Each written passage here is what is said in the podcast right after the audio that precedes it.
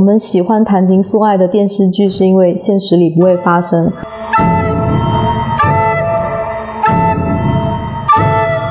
就是我就是呼吁大家跟我一起去看，好看不好看我不保证。就我觉得我可能描述的平平无奇，但是你看的话，你就会觉得韩国人真的太牛了，就是做这块真的太牛了，就是能抓住情侣之间的那种小心机。对。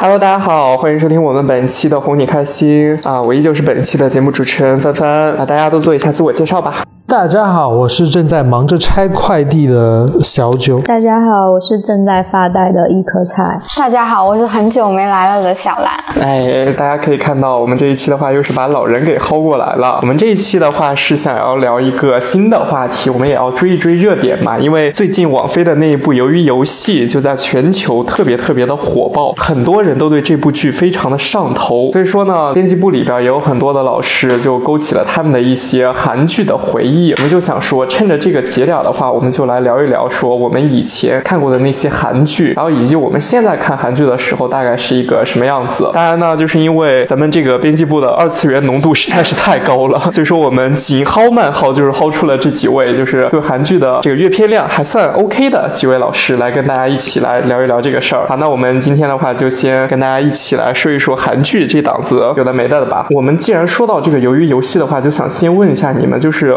你们最近。都有看那个剧吗？看了看了，我看了。啊，你们两个都看了？我不算正经意义上的看吧，因为我是在抖音上看了一些就是电视剧解说片段之后，然后去 B 站看了一个 UP 主的完整的一个解说。哦，所以说你现在就属于那种倍速看剧的。对，呃，这也不算倍速，这就是平常实在太忙了，要忙着拆看完。那差不多，对，嗯。没也没有三分钟吧，大概半小时看完了。那既然半小时看完的话，现在让你用一句话给大家总结一下这个剧情的话，你跟大家说一下。这个剧情就是一场只有一个人能活下来的比赛之中，大家用一一个只有一个人能活下来的高额奖金比赛中，主角通过玩小时候的游戏获得了胜利。嗯，我觉得我总结的还蛮好的，是不是？两位看过的人，你们觉得呢？说的。总结到位了，谢谢。好，那就是您这二位都是看过这个剧的人，呃，你们两个先聊一聊吧。就是说，你们对这个剧的话有什么样的感受？因为我看现在网上很多人都在说嘛，王菲这一部剧挺神的，把它吹成了一个神剧，觉得说它的剧情也好了，还有它的这个安排也好了，都是挺反转的，就好像咱们东亚人都很喜欢大逃杀这一套。不知道你们看的时候有啥感觉呢？我一开始看的时候，就是口碑就是因为很火嘛，但是口碑其实算是比较一般，因为。之前像生存游戏也也很常见，但是我就很好奇它为什么去很火，就去看了一下。看完之后，其实还我觉得还挺还算可以吧，就它整一个的视觉包装，我觉得做的很好。就那个游戏场景，它用了那种小时候的儿童游戏，就有一种。呃，纯真的儿童美学，但它又同时有一种暴力，嗯，就看下来很吸引眼球。虽然它剧情上，我觉得人设或者是一些嗯剧情都有一些硬伤，但是我觉得其实还挺爽的。看下来，我觉得虽然我是看解说的人，但是我觉得他火主要还是因为那个一二三木头人。我觉得我对后面的除了对那个玻璃栈道会更有感知，和对一二三木头人，对其他其实我没有特别大的，因为你没有。完整的看呀，我我看完了，我所有的游戏是包括碰糖，包括什么我都看了，但我觉得只有一二三木头人和玻璃栈道是能吸引到我。那我觉得是因为它在视觉上面最庞大的场景可能是这两个，但其中那个玩那个弹弹珠的，它是还原了那个就双门洞那个他们韩国老社区的那个街景，其实在视觉上其实也蛮用心的。然后碰糖的那个刺激的话是在剧情中间就。那种紧张感，所以你可能没太有印象。这就是教育只看你要解好说的，对，你要好好的就我们不能太看完那个。快餐，我们还但最无聊确实是最后那个两个人在雨中肉搏的那个是最无聊的场景。啊，最后那个鱿鱼游戏，对，但其他的场景觉得还是挺惊艳的，包括比如说他所有的反派是用那种符号，就正方形、圆形、三角形嗯这种，那不是 PS 四的手柄吗？对，但就很有视觉印象。然后包括他那里边的那种权贵是用那种帽子、嗯金色的面具那种，就感觉服化到这块，我觉得还是挺吸引我的。嗯，对，我记得我最早关注到这个剧的话，也是因为就那个一二三木头人嘛，就 B 站上现在对他的这个剪辑好像还挺多的，我就很想买那个网手办，其实真的有出了，有我看到有闹钟是那个鬼娃娃那对个，，但其实那个形象，我之前看就是说是韩国他们的教科书上面像那个李雷韩梅梅那样角色的一个小女孩，所以他们国民的记忆度应该是很高。就但你们不觉得那个长得很像博尔加吗？对，确他衣服上衣服挺像的。博尔加明天发个律师函过来，然后我们这个电台就倒闭了。好，我们记得把这一段逼一下。那兰姐，你在看这一段的时候是什么感受呢？我觉得这部剧它会火，可能是因为，嗯，它不仅仅是一个淘沙类的游戏，嗯它相比于其他做的很好的那种专门做淘，因为这个是算是无限流嘛，它是一种类型。然后觉得很多人就是对剧情的这个诟病，还有对他们游戏的诟病，就是因为太站在一个单一的类型片的角度去评价，因为它的游戏确实不够烧脑，就是里面主角的智商也没有那么高。但是我是觉得他做的比那些片子好的一点，就是我觉得他对人性的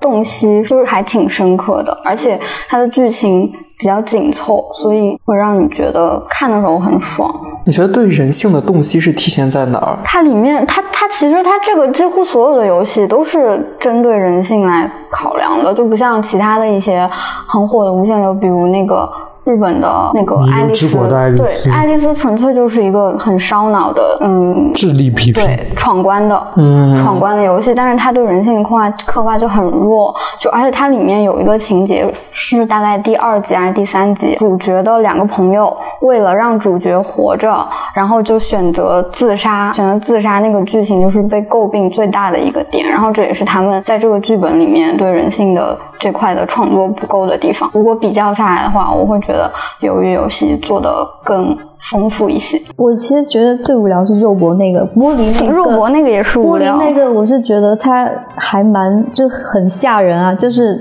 其他游戏你可能是比完之后给你一个判定，然后再让他们死别死掉。他们那个是直接在让让你在游戏中就直接挂了，你踩错了玻璃你就直接掉下去，而且是有一群权贵在观看你这场游戏，然后还在那里下棋，所以我觉得那场设计还对我来讲还挺好的。我觉得最无聊是拔河那个，哦，拔拔河有点刻意，我太觉得。太经典的就是以弱胜强的感觉，对我来说。嗯，但是你要结合剧情来看呢，就是因为他以弱胜强的话，肯定是因为主角有主角光环，或者就是说背后有什么惊天阴谋嘛。就所以说的话，就是因为有那个零零一号的老头在嘛，就只要他在他们队的话，那他一赢的话，肯定说明是有 bug 的呀。其实他这种也算是某种悬念设计吧，就比如说你队里都加入了老人了，你怎么还能让这个比赛赢呢？那观众可能就会接着往下看看有什么办法。但实际上我，我正经就去看别人的分析，就拔河比赛如果像他们那样子去做的话，能不能赢？其实很大程度上也不能够哎，。我看还有人猜测说，他们那个绳子就在后边拴死了，所以说是不管怎么样，他们都会赢的。加上不是，但我们这可以剧透的吧？啊就是那个老爷爷，他就是参加那个权贵里的某一个，所以他肯定不会对输，他就对肯定有办法。嗯，你们很多人也都说不喜欢玻璃栈道那一场戏，但我觉得的话，这个游戏反而它放到剧情里边看的话，可能比较出彩，因为它好像就是倒数第二场游戏嘛。然后在这个之前，不是那个老头儿崩弹球的时候，然后他故意把自己人头送了，送给主角了。那我觉得来说的话，因为你要结合他身份来看的话，他是最后的一个大 boss 嘛。那你说那个玻璃栈道来说的话，他那个个变数也特别大，因为你要去记那个栈道，它哪个才是正确路线。你冷不丁的话，万一后边有一个人一样，跟他们正在玩游戏时候一样，突然上来把你给推下去了，那所以说的话，那个危险程度其实蛮大的。所以我觉得老头在这个时候，就他在这个游戏之前，他明哲保身，其实也能体现出来说是挺黑暗的。就我强行分析了一波。哎，那蔡姐刚刚不是说嘛，觉得说这个剧它可能剧情上是有一些 bug 的，那你觉得它的这个硬伤是在哪儿？最大的 bug 就那个男主的人设，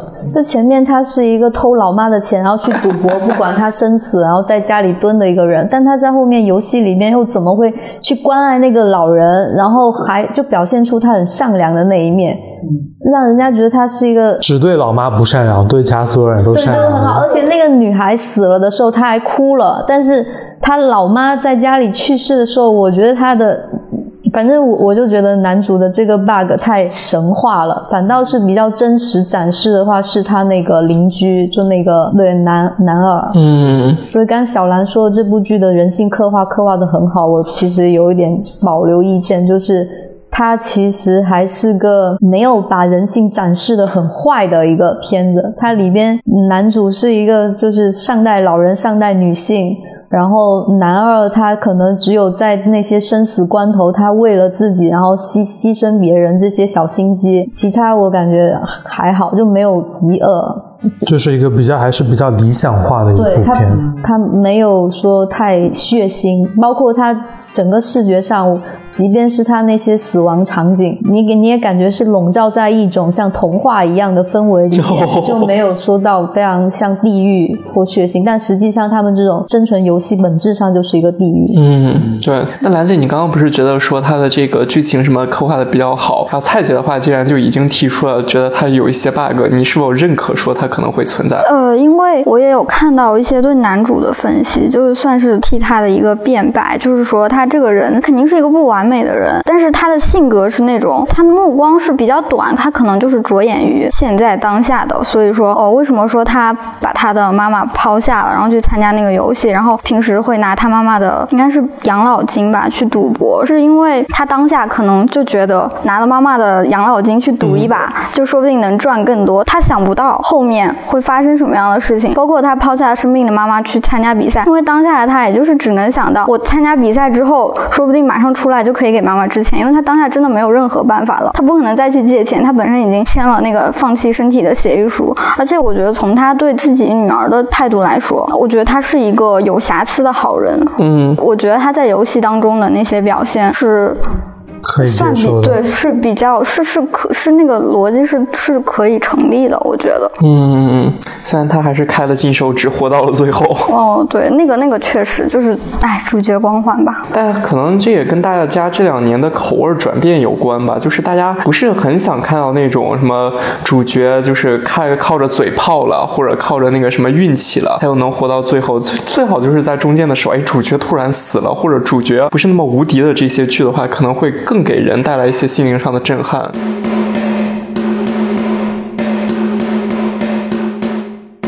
好，那我们就是聊了聊这个近期比较大火的这个鱿鱼游戏嘛，其实就是作为一个引子，就是想说一下我们今天这个韩剧的主题。我们倒可以往前倒一倒，就是说一说大家对于韩剧的一些接触，对于这些认知。就你从小到大看的这些韩剧，有没有一些什么样的套路？但我觉得好像确实是有转变的话，我感觉最近比较大火的就一个我一个路人哈，我觉得最近比较大火都是那种黑身残会多一点的韩剧，就是不再是以前情情爱爱的韩剧，感觉上一次看情情爱爱韩剧还是来自星星的你鬼怪那个时候。你这个也太早了吧？对啊，但但感觉最近火的就包括像那个也是网飞那个僵尸跟僵尸有关的那个王国啊对吧？然后还有还有跟丧尸题材有关的，我忘记什么，很多很多人在公寓。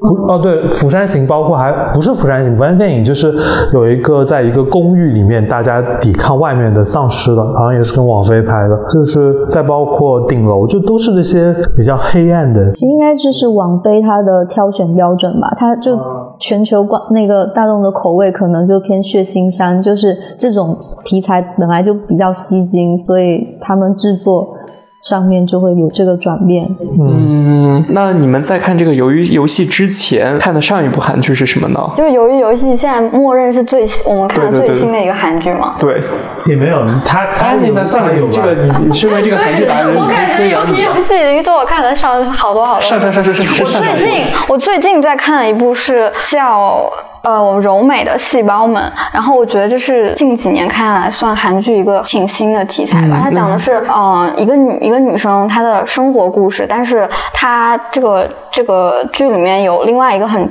重要的视角是从他身体里的细胞们来讲述的，就是他身体里所有的细胞都拟人化了，都是一个住在他就是有一个叫细胞村，就应该他身体里的一个地方，然后有什么呃感性细胞、理性细胞、爱情细胞这些。哦然后他那个剧是一个漫改剧，就本来是个漫画，然后他在电视剧里是用 3D 建模建了好多好多小人，然后就本身那些小人就很可爱，呃，然后再加上韩国人比较擅长写那种温情的故事，而且他们他们本来就很。擅长做那种小而美，就很精致的东西。然后那些呃小人也像 IP 一样，就是我觉得他们在做这个已经是有一套很完整的产业链了，就是做这种嗯形象化的东西上。嗯，听上去很像日本的那个工作细胞。哎，我好像之前看到过这个剧，就是也是安利说它里边会有一些科普的知识，然后就反正还有就是其他的那些什么温情的这些故事。总之的话，看那个画面的话还是很不错的细。胞真的很好看，我觉得这个剧真的很好看。嗯，那你们两位呢？就是最近看的一部韩剧是什么？除了《鱿鱼游戏我上一部看应该是那个《机智的医生生活》，而且可》能、啊，可能还是第一季，我第二季都没有看。我也没有呢。对，对，那是讲什么呢？就是《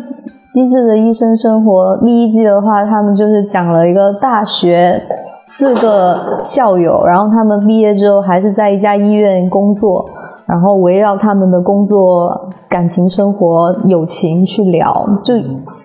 但里面就是除除了他们自己个人的生活故事，还会有那种医院里边病人的一些故事，就比较现实、现实一点的题材。对，嗯，我自己看韩剧是看的比较少嘛，就是我上一部看的跟蔡姐一样，也是《机智医生生活》。我觉得来说的话，它比较牛的几个点的话，一是在于它编剧，它是那个一九八八的1988编，剧对，情怀大一九八八的这个编剧，所以说你就知道这肯定是有质量的保证。再一个来说的话，它的那个专业程度是很高的，它里边会给你科普很多的那种什么医学名词，我记得有什么心脏除颤了，然后还有什么乱七八糟的，就是什么还有那种怀孕了什么这一些的。关键来说的话，它里边的那个故事也真的就很温情，就是怎么说呢，就是里边你会看到很直接的医患矛盾，比如说医生会考虑说你怎么样跟这个病人最直接的讲这个病。他我觉得他唯一的缺点就是它太长了，真的他一集太长了。我觉得这韩剧所有的通病，因为基本上一集都要六十分钟起。对对对对对，我我反正看的时候真的感觉要就是非常的浪费时间，就我感觉我没时间去看这些剧。我学习两倍速看。两倍速你真的能 看得及那个字幕吗？我可以，可能是我习惯了。哎，那要看的话，其实像韩国这两年的这个电视剧，它其实类型上、题材上各方面也都越来越多样，感觉跟我小时候了，就咱们以前看的那些韩剧，印象中里边好像确实不太一样。我印象小时候的话，你看咱们看韩剧的话，都是什么人鱼小姐、黄手帕，看了又看，什么传闻中的七公主，不知道你们看过没有？就是这些剧。听过，这看了一公主好像。看过一点。那是我妈看的韩剧，我只。听过《人鱼公主》，而且是妈妈那个年纪很爱看的那种婆对对媳关对对系、家庭伦理。对，它是偏这个家庭伦理的这一些，好像但咱们以前的话看韩剧，其实也是这种类型的韩剧比较占多吧。印象中，就韩剧最有名的，应该说还是爱情剧，什么天国的呃蓝色生死恋啊，对季恋歌，嗯然后对对对悲惨对对这种凄美的爱情故事。那咱们就往前倒一倒，你们还记得说自己看过的第一部韩剧是什么吗？天哪，第一部韩剧吗？或者说就是有印象以来的话好像，是乌塔房王世子 这是什么？这是什么？在场的大家都已经愣了。啊，这像一部印度片。我也觉得，他就是他就是讲穿，他是哎，他是什么？是穿越吗？还是那种？哇，这是哪一年的剧啊？就已经穿越了。那那他那个他应该就算是那种穿越剧的的很前，就鼻祖啊，这这种的定位，就很经典的。你大概什么时候看到这部剧的呢？小学吗？小学啊，小学你已经就是不看那些什么情情爱爱，然后蓝色生死恋了。啊，这就是情爱。就我说比蓝色生死恋的那一种。蓝色生死恋的时候，我感觉我还很小，对我很小的时候根本不会看。啊，更小了。大概讲啥情节？现在努力回忆一下。回忆一下，就是呃，一个名叫两个有有有一对姐妹，她们好像是同父异母还是同母异父，然后姐姐是一个很有心机、很坏的女孩，然后在。然后哦，他们是一个重组家庭，就是应该没有血缘关系的重组家庭。然后妹妹很善良，但是姐姐经常欺负妹妹，然后觉得就是不想让自己父母的爱分给妹妹。然后有一天，他就把故意把妹妹丢了，然后妹妹丢了之后就自己长大了，然后长大了之后又遇到了姐姐，然后他们他们两个同时有一个心仪的男生吧，然后那个男生喜欢妹妹，不喜欢姐姐，然后姐姐就开始使坏，各种使坏，就扮演一个反派的角色。最后姐姐洗白了吗？没有，姐姐就是坏的。然后她。他他他是那个是什么吗？就是装命运吗？因为他们还有个古代的戏份，古代戏份也是这样的。哦，那好，那好俗啊！对，就是就是很俗，那就是很久很久之前的。哦，他就应该是那个那这种剧刚火的时候开始的，就因为他火，对，因为他火的。那最后他们中间有人得癌症吗？没有，好像。双命运真的还有什么是双命运癌症？呃，有的，一定有的，一定有，就是好熟悉的，就是鬼怪也是双命运吗？是对对对，鬼怪是鬼怪，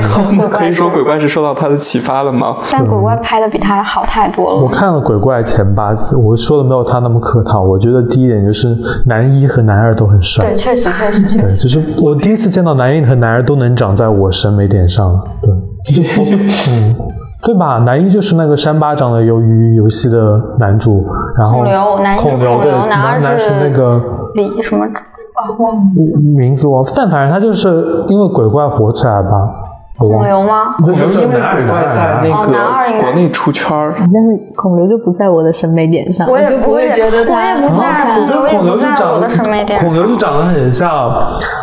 忧郁、坏坏的那种，会对你很好，但是会使一点小心机的那种。你就是吃这一套的是吗？我我不知道，有点难以形容他。那我们就是听众朋友里边，如果有这个符合这个标准的，记得就是去私戳一下小九，一个征集环节。没有，但我确实只看前八集。我是从出现了反派，就是也是从古代，就是前有前世那古代，就是那个大叔，那个反派大叔他出现的时候，我就突然对这这部戏一点兴趣都没有。我。不知道为什么，我特别喜欢前八集，就是那些甜甜的日常，我特别吃。我觉得韩剧在做，韩剧在做甜甜日常，对，真的做的很好。就就就说到这个甜甜的恋爱日常，我要安利一部剧叫《金秘书为何这样》。然后这个剧它最好看的点就在于它的那个对两个男女主心理的刻画，以及它视觉上的展现，就是它会旁边有很多那种很可爱的、很 Q 的表情，然后还会有一些动效，就是比如女。心动了或者什么，就砰砰两下。就我觉得我可能描述的平平无奇，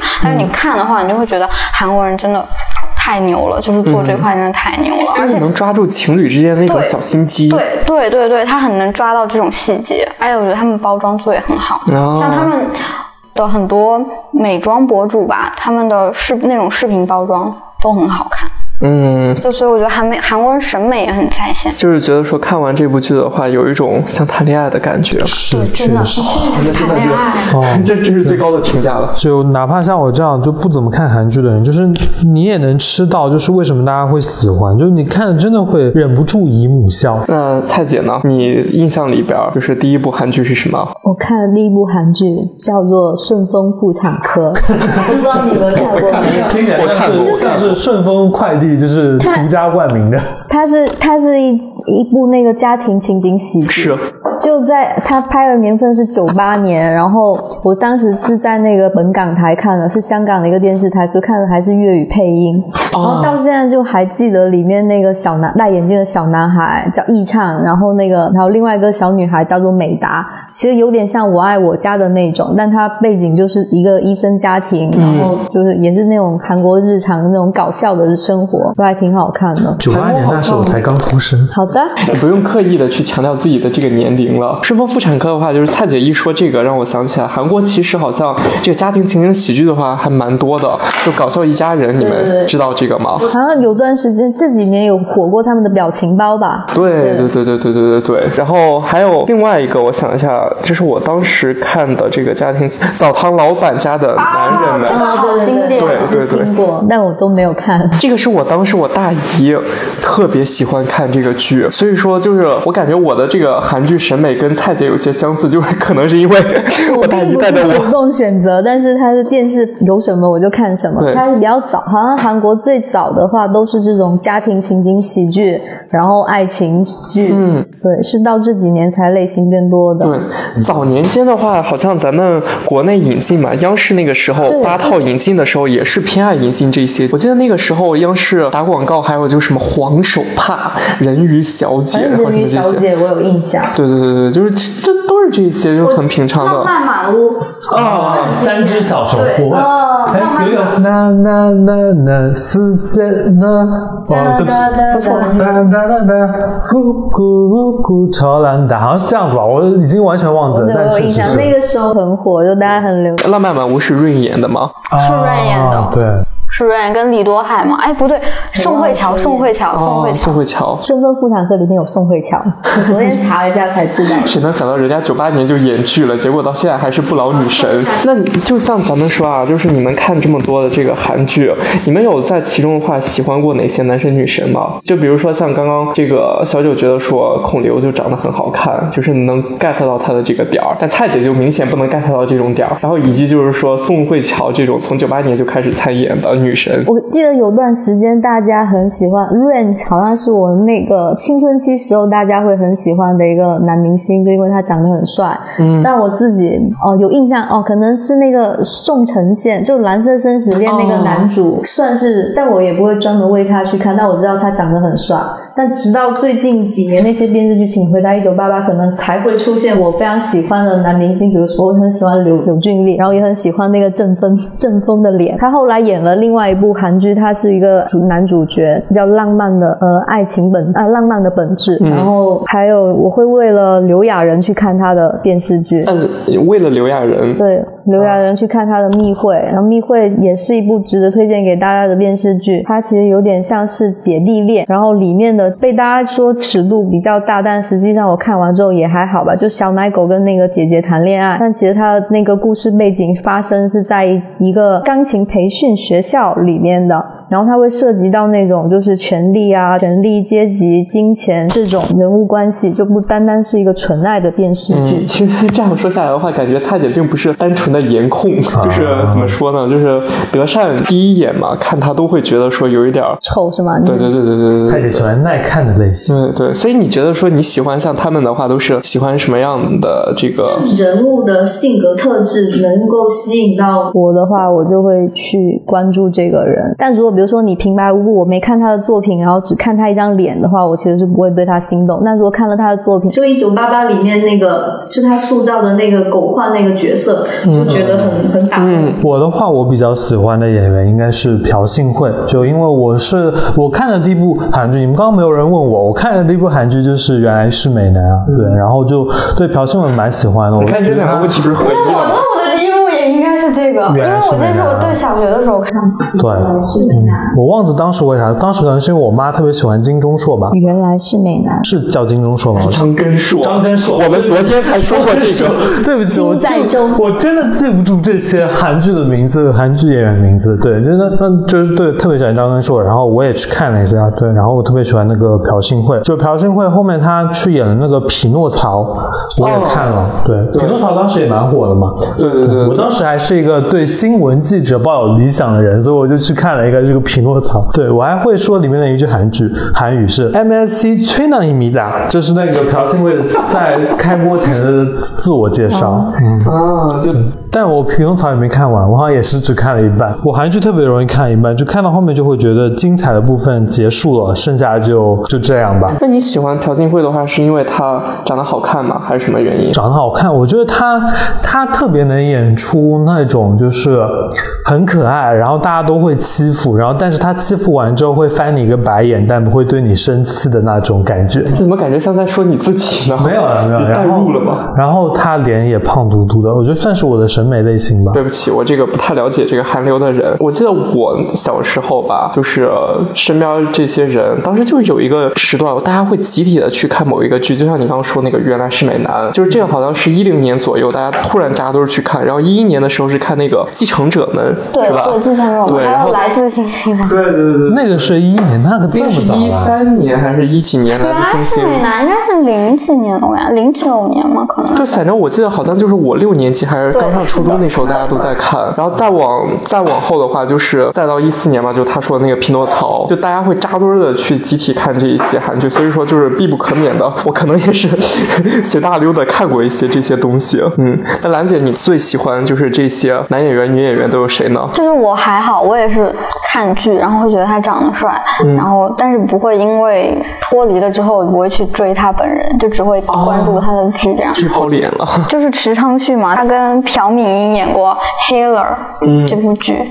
然后我因为这部剧去看了池昌旭后面的其他的一些剧。嗯，但老实说，他的几部剧可能还是那个《Healer》最好看经典一些，他后面的剧都有点拉垮了。那像就是刚刚我不是说嘛，就是每一年的话，感觉好像都是会爆发一些这个什么韩剧热潮，就是会出现一个大家都在看的剧。那像每次一出现这种韩剧热潮的时候，你们有跟着去看过一些什么剧吗？我记得好像最早的时候引发一次全民热潮，像那个《大长今》应该是最早的吧？我觉得，在我的年代里边，《蓝色生死恋》应该更早。哦，对对对对对，但我可能那个时候人家还小了，还人家办恩逝世了。你们可能还没，有的人还没出生呢。嗯，对蔡姐那个时候就是你去跟风看了《蓝色生死恋》吗？其实也不是跟风，就真的是香港电视台，它每到那种黄金电视剧时间点，它就会播出这种韩剧，然后强制让你看，也是看的粤语配音的那种《蓝色生死恋》。大长今我也是看的那个粤语版，但我没有全部刷完。但我印象大长今是第一次，除了那种像《蓝色生死恋》或者《人鱼小姐》这种。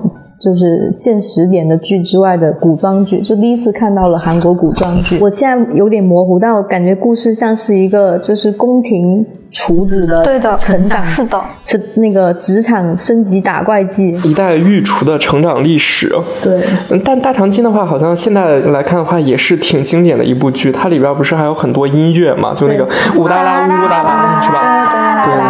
我当年就真的因为唱这个歌被我小姨嫌弃，就说你能不能不要唱这个了？就她觉得这个歌一唱特别烦人。但看那个大长今的时候的话，哎，我记得好像是又是跟着我大姨一块儿看的，她真的无数次的为长今的命运而揪心而落泪。小九呢？小九有看过这些吗我没看过大长今。那你看过跟风有看过什么呢？跟风，我就是确实，我确实一直都在跟风看韩剧。原来是美男啊，《太阳的后裔》，对吧？《太阳后裔》那时候有嗯，对，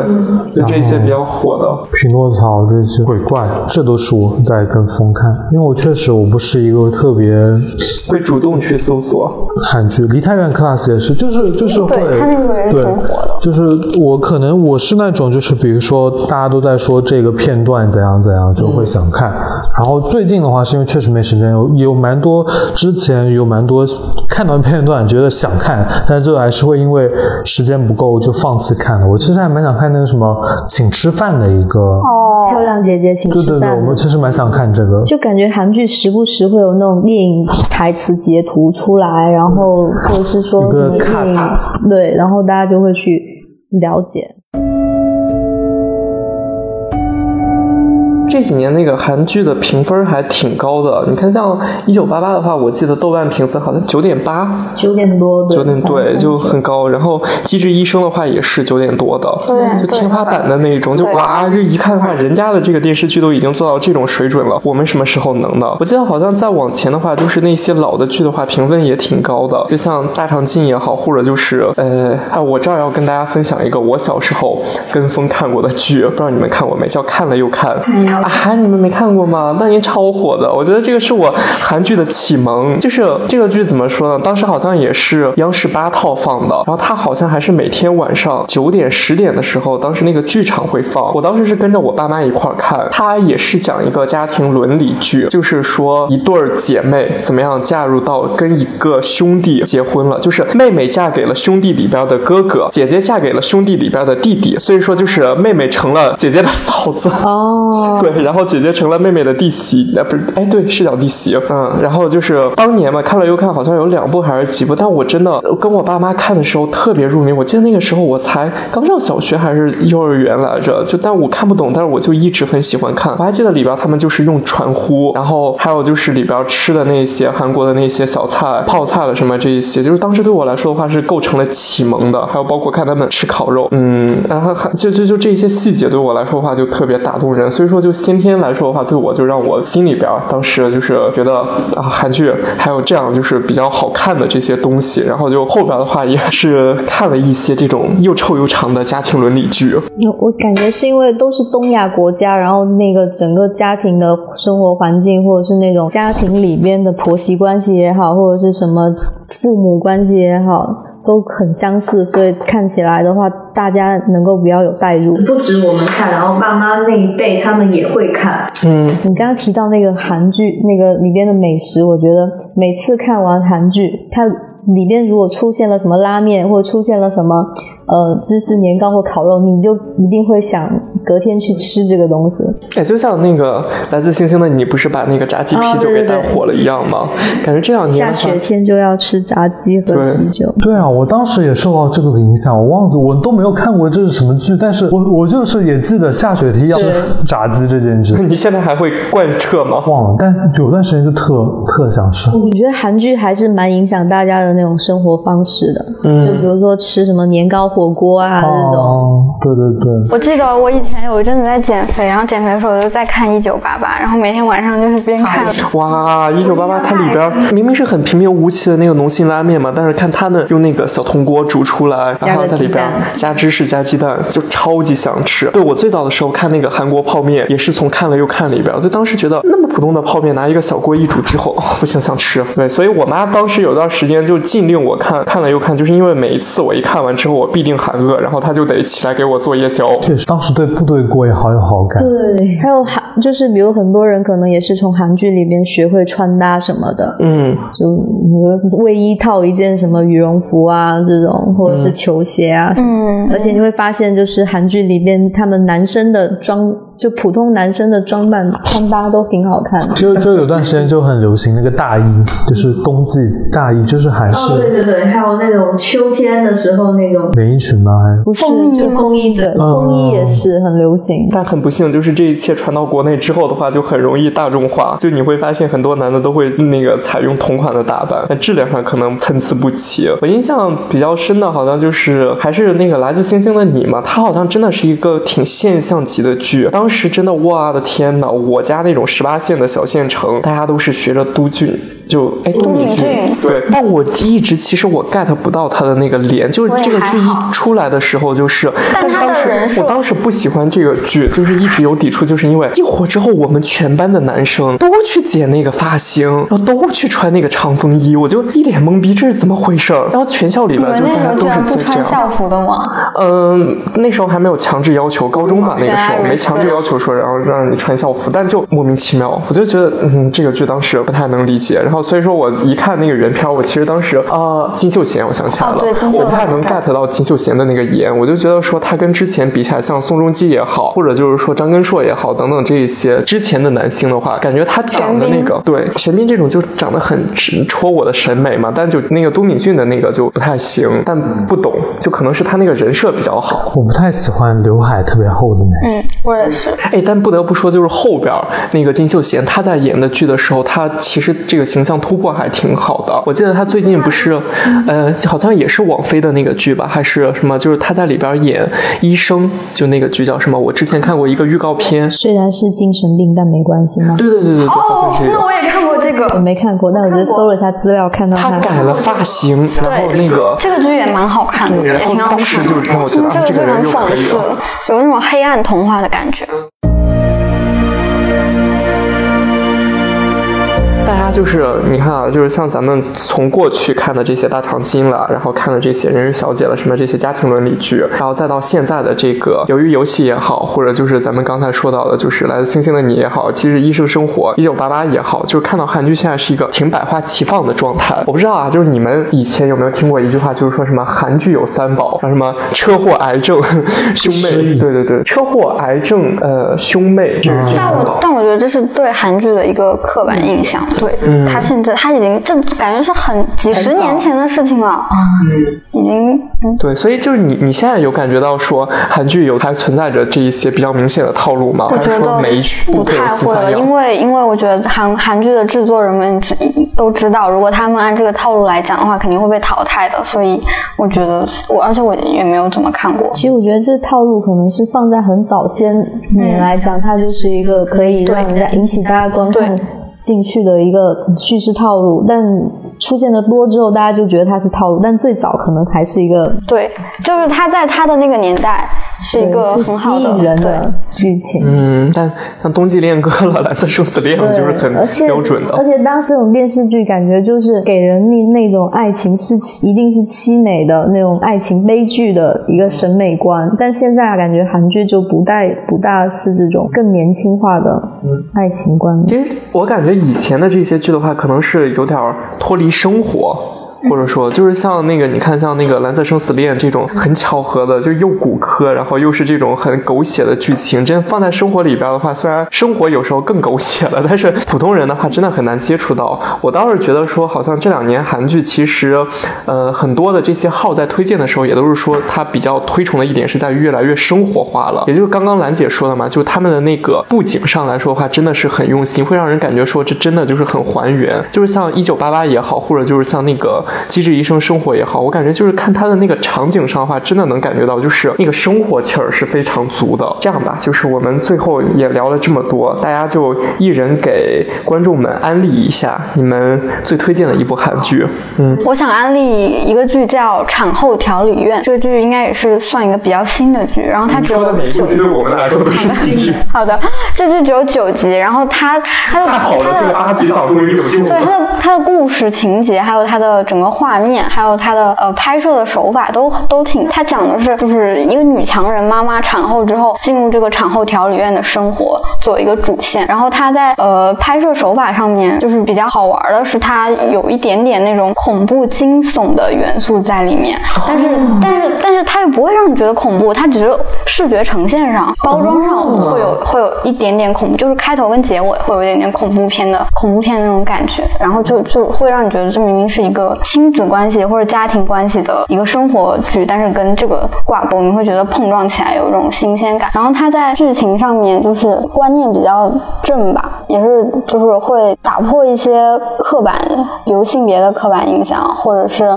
嗯，男女承担的社会责任啊、家庭责任上都会有一个比较大的改观，就不会像之前的韩剧一样。然后，嗯，他他可能就是呃，然后里面他我觉得他也有批判一些东西吧，就是批判现在的，尤其是感觉他是在为孕妇发声，为 为妈妈发声，所以我就觉得这部剧还挺好看的。嗯，谁演的？不是很有名的，应该对中国人来说是认知度很低的演员。就他的他的他的好看不在于演员，就是在于这个剧本上。小九呢？你有什么推荐的吗？我最近比较想在 B 站上去找一个完整的解说，看完的是《他人及地狱》，就是什么一个老实巴交的男人进城打工，住进了一个非常诡异的小公寓，然后自己的其他的住客都是一些心理变态，就有些人还想对他图谋不轨什么的，就我比较想看这个。嗯谁里面有一个是有鬼怪的男二号李东旭在演，其他感觉都不太有名。嗯，可以了，你这等于说是一个双重种草了，就是给大家既对对对那个种草了这部剧，然后同时的话也是给自己马克了一下要去看。对，所以要是不好看，大家不要怪我，我们都是还没有看过的观众。嗯，大家看过的话，也可以在评论区里边，然后给小九剧透一下，就是看看这部剧到底怎么样。你也可以现场在这个评论区给他进行解说。你有什么推荐的韩剧？我就推荐一部那个《浪漫的体质》吧，它算是一九年的电视剧，好看这部剧。然后讲的就是一个三十多岁的女生跟她们闺蜜的一些恋日常，然后包括她们工作上的工作和生活上的烦恼，还有一些恋爱的事情。然后男主是一九八八里面的郑峰欧巴，哦，对，但你看，别看他长得那个样子，但是他在那个浪漫的体制里边，我觉得他很他不会让你他很帅对对对对，他演的很好。然后他们是两个编剧编剧吧，导演那个好像是导，就是那个嗯，女女主是编剧，然后那个郑峰他是导演。然后我是觉得他里边的那些台词，还有关于爱情的一些洞察、心理洞察都做得很好。我觉得里面有一句话可以作为一个小 ending，就是里面说到我们喜欢谈情说爱的电视剧，是因为现实里不会发生。然后我就觉得。韩剧很大程度上也在向我们贩卖一些，就比如说爱情的幻想，或者是哪怕是友情、亲情的一些温馨的幻想，然后这些东西都可以成为我们生活的一个慰藉吧。所以这也是人们爱看韩剧的一个原因。我觉得还有对复仇的宣泄，复仇主题的韩剧是你爱的类型对，是我爱的类。哦，对，确实有一类人很喜欢看韩剧里边那种复仇复仇很爽的那种血腥暴力，然后嗯，我还有一部我想说，可以把它调到我还我还想看的就是《德鲁纳酒店》，这个我一直想看，一直没看，因为最近不是《Girls Planet 九九九》里面是那个吕珍九，就是里面的男主担任那个嘉宾嘛，所以想去看一下。然后 IU 我也很喜欢，嗯，就是我就是呼吁大家跟我一起去看，啊，因为它不好看我不保证。就反正大家看剧的时候，你其实下次你可以考虑拉一个这个微信粉丝群，然后大家一起在群里边互相吐槽，是吧？新的这种互动方式 get 了。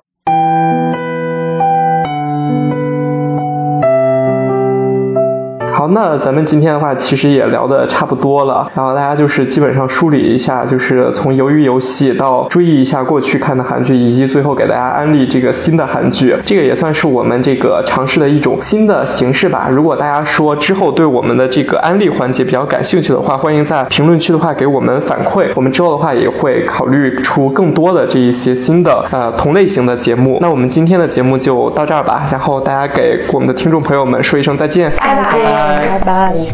날 옥죄는 고통에서 누가 나를 꺼내줘. 이 상처로 가득한 내 영혼 속에서. 물들인 밤 하늘은 떠나지 못한 너의 모습이 잠들